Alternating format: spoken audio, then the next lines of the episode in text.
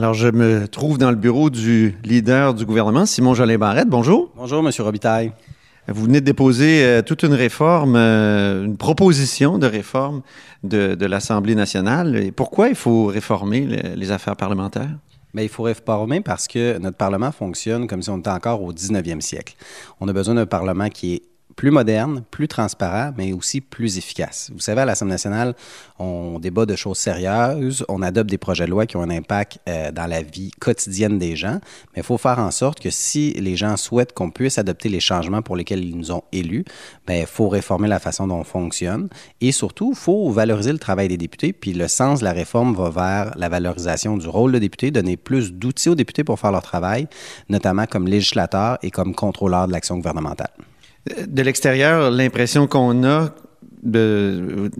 à toutes les fois que vous avez parlé de, ce sujet-là, c'est que ça allait pas assez vite euh, pour le gouvernement, l'adoption des projets de loi, le niaisage en commission, tout ça. Alors, on a l'impression, l'impression de l'extérieur que c'est ça que vous voulez régler. Le premier ministre, à chaque fois qu'il en a parlé, c'est, ça allait dans ce sens-là. Plusieurs ont rappelé que lui-même, quand il était ministre, M. Legault, il aimait pas venir à l'interpellation du vendredi, il trouvait que c'était du niaisage. Alors, est-ce que c'est une, c'est une réforme anti-niaisage? Bien, c'est pas une réforme anti-niaisage. Je vous dirais que c'est une réforme d'efficacité. Je pense que la population s'attend, à ce qu'on travaille sérieusement lorsqu'on est au Parlement. Euh, c'est vrai qu'on resserre les règles relativement à la pertinence des interventions. Quand on parle d'un projet de loi qui touche le transport, ben, il faudrait que les interventions des députés touchent le transport, puis qu'on ne parle pas de son jardin. Euh, c'est pour ça qu'on va donner davantage de pouvoir au président sur la règle de la pertinence, qui est actuellement interprétée largement. Mais d'un autre côté, euh, dans le cadre de la réforme, on propose davantage de plateformes, davantage de forums pour les députés, notamment les députés d'opposition, pour qu'on puisse étudier leurs projets de loi, euh, pour qu'ils puissent présenter des pétitions, euh, pour qu'on puisse débattre des pétitions aussi. Alors, toute la réforme a été faite dans le souci de ne pas limiter les tribunes des oppositions, de ne pas limiter leurs droits parlementaires de s'exprimer. Mais cela étant dit, en commission parlementaire, il faut être plus efficace parce que lorsqu'on a été élu pour avoir un mandat, il faut pouvoir mener à bien ce mandat-là, tout en respectant le travail des oppositions. Mais à un moment donné, lorsque vous répétez 50 fois la même chose, le débat été fait. Si vous n'avez plus d'arguments supplémentaires à euh, présenter, ben, je pense qu'on est en mesure de voter puis d'avancer.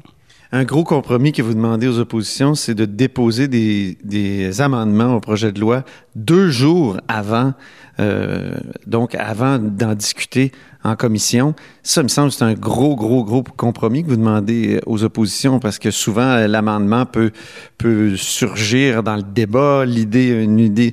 Ça je trouve, c'est un gros compromis, non? Mais ça s'applique également euh, au gouvernement aussi.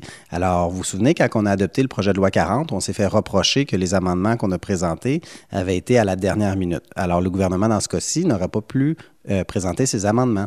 Alors, je pense que c'est une mesure équilibrée parce que ça s'applique des deux côtés. Et surtout, ce que ça fait en sorte, c'est que tous les députés membres de la commission parlementaire vont pouvoir prendre connaissance à l'avance des amendements proposés. On va pouvoir juger à l'avance la recevabilité. Donc, on, a, on perdra moins de temps à suspendre la commission. Et d'ores et déjà, les partis vont pouvoir négocier entre eux euh, s'ils ont eu l'amendement à l'avance pour dire, ben écoute, je suis peut-être d'accord avec ton amendement, mais voici qu'est-ce que tu devrais changer pour que je puisse l'accepter. Alors, on gagne en efficacité. Et vous savez, euh, les députés euh, ont beaucoup d'occupations, travaillent fort, doivent être dans leur comté, doivent être au Parlement. Si on veut s'assurer d'avoir des lois qui sont euh, les mieux faites pour s'assurer de représenter la volonté de la population, mais pourquoi pas changer notre façon de travailler pour bonifier euh, la façon dont on travaille et surtout pour s'assurer aussi que lorsqu'on est en commission parlementaire, on travaille sérieusement et que euh, ce n'est pas des mesures dilatoires. Euh, le baillon, euh, seriez-vous prêt à abandonner cette technique parlementaire de suspension des règles? Oui, ben dans le fond, ça, c'est prévu dans le règlement, c'est la procédure législative d'exception. Moi, je suis ouvert à regarder euh, l'élimination du baillon, comme, comme, vous dites. Cela étant dit, euh, le règlement, euh, il faut qu'il soit équilibré et balancé. Euh, il faut que le gouvernement puisse euh, adopter une loi lorsque c'est nécessaire de l'adopter. Supposons dans une situation d'urgence, il faut que le Parlement ait, la possibilité d'adopter une loi. Euh, à Ottawa, euh, M. Trudeau avait proposé une réforme qui limitait le temps en commission. On n'a pas choisi cette approche-là pour pas pour pas limiter les droits et les prérogatives de l'opposition. Mais je suis ouvert à discuter avec les oppositions si on peut trouver un moyen pour éliminer le baillon, mais en contrepartie, avoir une méthode qui va faire en sorte que on sait que le projet de loi va être adopté. Euh, tout est sur la table. Moi, le cahier de proposition que je présente aujourd'hui, euh, c'est une mise au jeu. Alors, euh, j'invite les députés d'opposition et les autres formations politiques à collaborer avec moi, à recevoir leurs propositions. Puis moi, je suis très ouvert, mais il y a une chose qui est sûre, c'est qu'il faut moderniser notre Parlement. Puis le cahier que je dépose aujourd'hui va dans ce sens-là. L'abolition du serment à la reine, ça c'est proposé dans, votre euh, cahier. Est-ce que ça nécessite pas une, modification constitutionnelle? Et là, on est dans un terrain, moi, que j'aime beaucoup, mais euh, ça demande l'unanimité. C'est très compliqué. En fait, ce qu'on pose, ce qu'on propose, c'est que le serment euh, à la reine devienne optionnel.